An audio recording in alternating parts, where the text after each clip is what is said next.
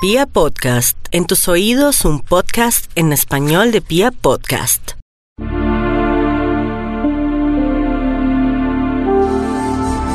Recibe un muy especial saludo, mi nombre es Ricardo Villalobos, astrólogo. Para ti un muy especial saludo a la llegada de este año 2020.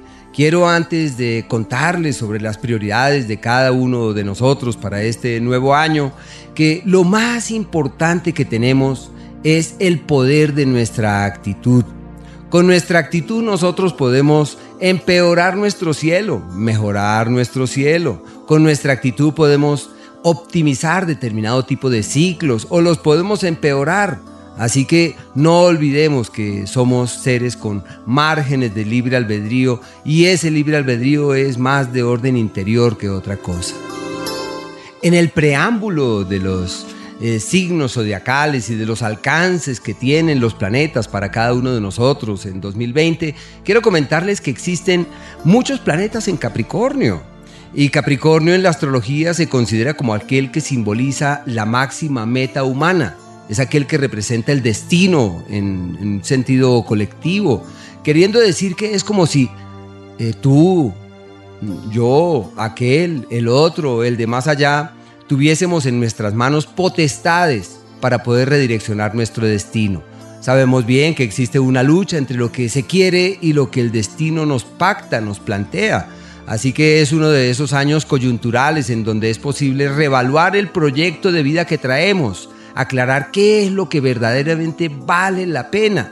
Y es lógico que como este signo se ve tan nutrido de astros, la clave del año 2020 está en la disciplina, en el orden, en la medida, en la planeación. Así que hay que aprovechar este término de 2019 y la apertura de este 2020 para planear, proyectar, programar y para dejarnos llevar por las sugerencias de la lógica, de la razón y del sentido común.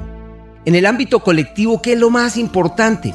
Lo material, la platica, el trabajo, el dinero, la meta, el propósito. Eso es lo más importante porque casi todos los planetas están en el elemento tierra, o sea, está Plutón, eh, Saturno, Júpiter en Capricornio, que es del elemento tierra. Está Urano en Tauro, también del elemento tierra. Entonces el cúmulo de los astros avanzan por esos signos. Así que es una época en donde hay que aterrizar todo lo que apreciemos que vale la pena. Hay que dejar de teorizar, hay que plasmar, concretar, darle forma, darle firmeza, darle consistencia a todo aquello que perfilamos que verdaderamente importa en nuestras vidas.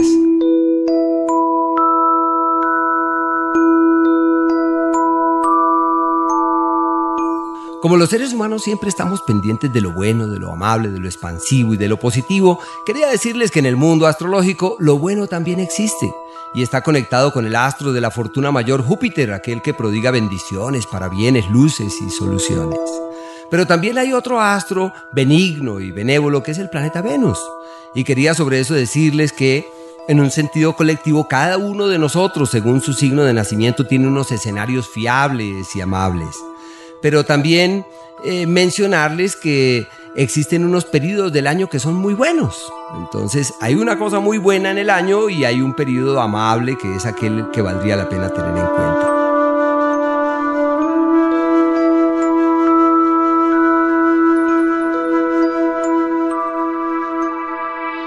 Lo bueno y lo malo, como las dos caras de la misma moneda, nos hablan de las potestades que tenemos los seres humanos para orientar eh, las energías hacia los mejores destinos.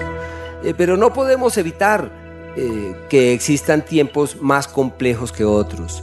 Complejo no quiere decir malo, porque ese es el lío que uno casi siempre dice, esto es malo. No, es complejo. En realidad lo malo no existe, porque hasta las tormentas traen a nuestra vida bendiciones. Hasta las dificultades llevan en su seno luces para nuestra vida, para nuestras cosas, para nuestros asuntos.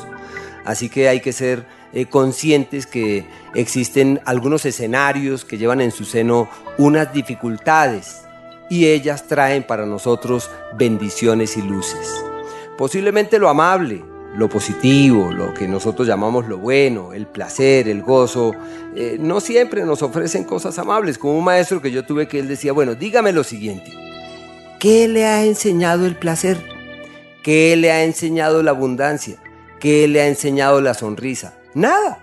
Él decía, en cambio, La dificultad te ha formado, el conflicto te ha enseñado, la crisis te ha aportado. Bueno, son enfoques, son enfoques y vale la pena tener en cuenta esas premisas. Entonces, a continuación vamos a mirar las complejidades de cada signo a la luz de este año 2020. Un par de astros son aquellos que se conciben como los de las luchas y los conflictos, como son el planeta eh, Saturno y Marte. Los antiguos, sino que los antiguos tenían unas formas de ver las cosas que uno no las comparte, pero a Saturno le llamaron el maléfico mayor y a Marte el maléfico menor. Y pues yo no lo comparto, sin embargo pienso que Saturno es el de la sabiduría mayor y Marte el del aprendizaje menor.